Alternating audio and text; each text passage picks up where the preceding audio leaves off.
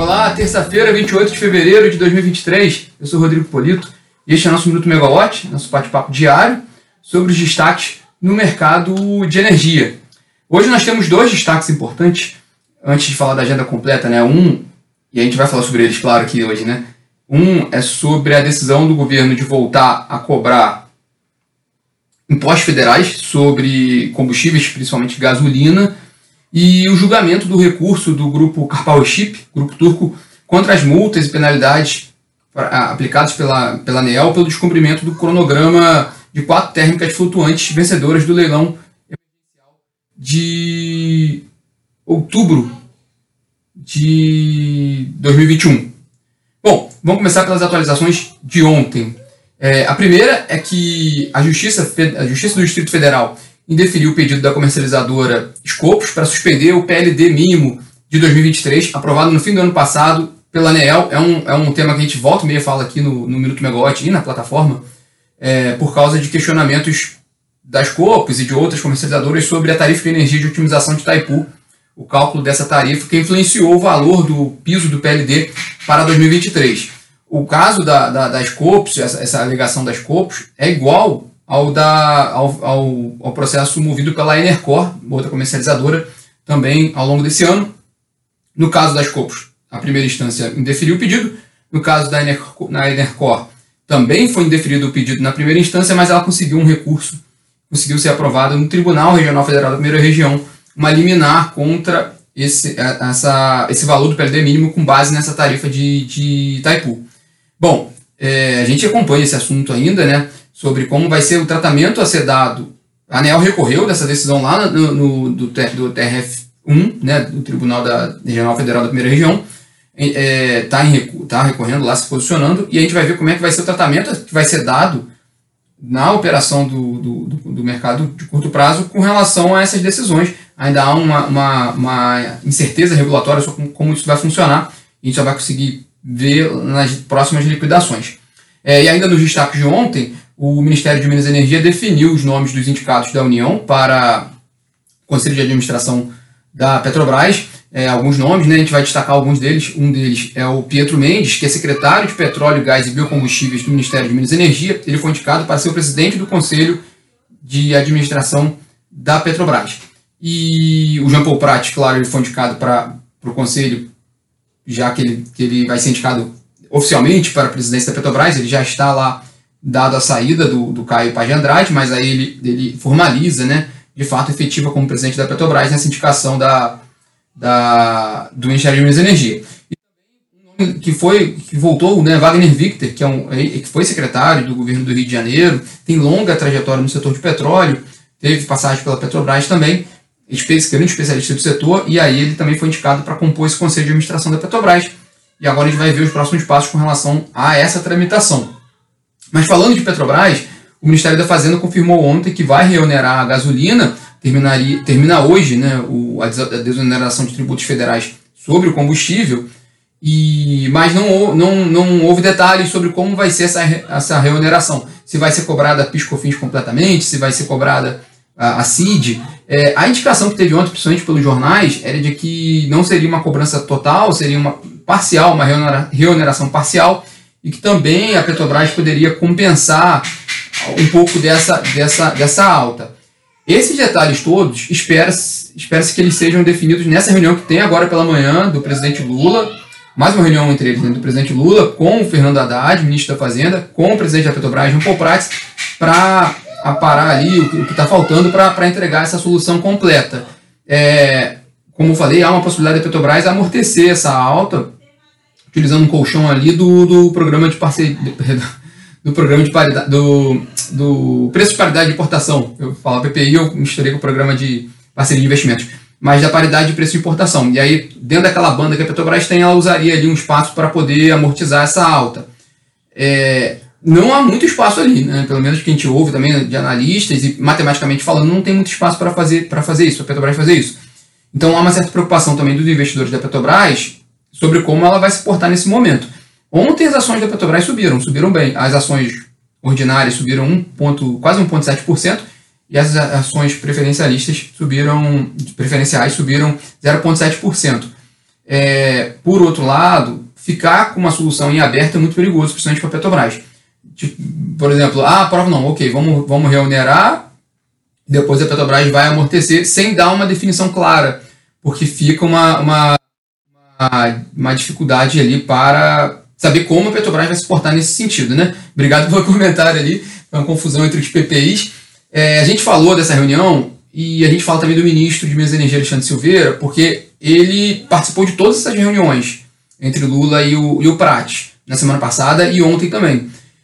É, olhando esse histórico, tudo indica que ele participaria dessa reunião de hoje também. Ele também tinha uma agenda prevista para Itaipu hoje, né, participar de uma visita técnica na Hidrelétrica Itaipu, agora pela manhã também, até, até aproveitando uma, uma cerimônia de registro do fim da, do pagamento da dívida, da dívida histórica da hidrelétrica, de construção da hidrelétrica, que abre um novo cenário para Itaipu, muito interessante. A gente falou muito sobre isso no, na último, no último webinar com a PSR, porque independentemente do que vai ser discutido com relação ao anexo C de Itaipu, que trata da comercialização da usina da hidrelétrica, o, o, a dívida já acabou. Então, automaticamente tem uma, uma redução de custo ali que beneficia o consumidor.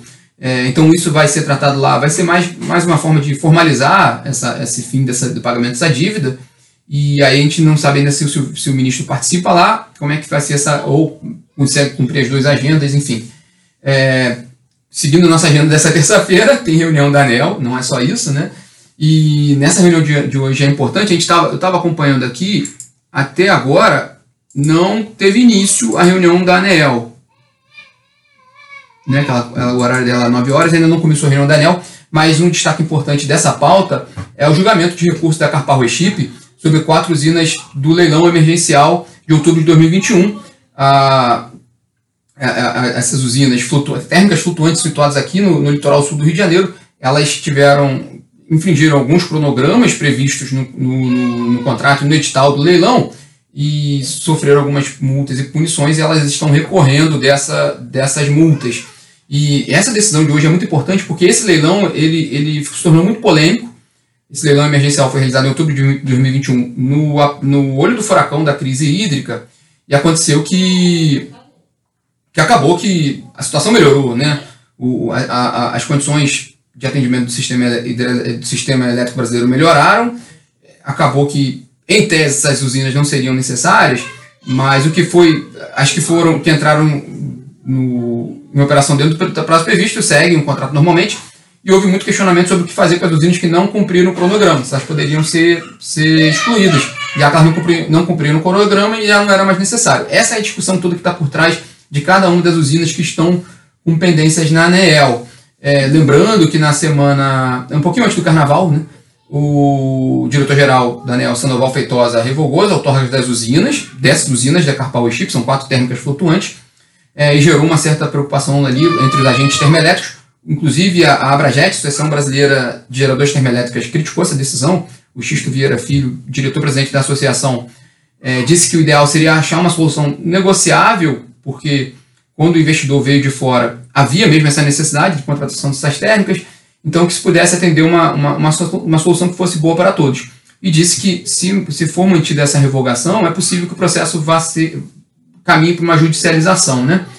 É, embora hoje no Diário Oficial da União saiu uma liberação para início de operação de uma, de uma unidade geradora de uma das térmicas da Carpal Chip. Mas enfim, o que a ANEL for, for tratar hoje é um bom sinal do que a gente pode esperar para as usinas do, do leilão emergencial é, os grupos de consumidores, né, associações de consumidores do setor elétrico, em, em maioria, são contra o, a manutenção dos contratos de usinas que não entraram no prazo inicial. Tudo isso, tudo isso que estou contando aqui, a gente tem na, na plataforma megawatt.energy, então vocês podem conferir com mais, mais profundidade sobre cada caso de cada usina, né? E ainda sobre a reunião da ANEL, outro destaque é que os diretores vão tratar da abertura de consulta pública para a revisão tarifária da CEMIG e distribuição, e na área de empresas, a gente está no meio da temporada de balanços. Agora pela manhã a Omega Energia divulgou seu resultado do, do ano passado, foi um prejuízo de 8 milhões de reais, é, revertendo um lucro de quase 300 milhões de reais em 2021. A Omega faz uma teleconferência para explicar o resultado e os planos para o futuro amanhã. E aí a gente fala um pouquinho dela na agenda de amanhã. Hoje, às 10 horas da manhã, a EDP Brasil e a AS Brasil falam sobre seus resultados divulgados ontem no fim do dia. A EDP teve um lucro de 1 bilhão de reais foi 50% menor do que o resultado de 2021. E a AS Brasil teve um lucro líquido de 320 bilhões de reais, foi uma queda de 25% em relação ao resultado de 2021, mas aquela base de 2021, a base de comparação, ela, ela continha muitos efeitos não recorrentes, por exemplo, o impacto do reconhecimento de crédito fiscal, da ordem de meio bilhão de reais. Então isso influenciava um pouco essa, essa comparação, mas o fato é que a AS teve um lucro líquido de 320 milhões de reais em 2022.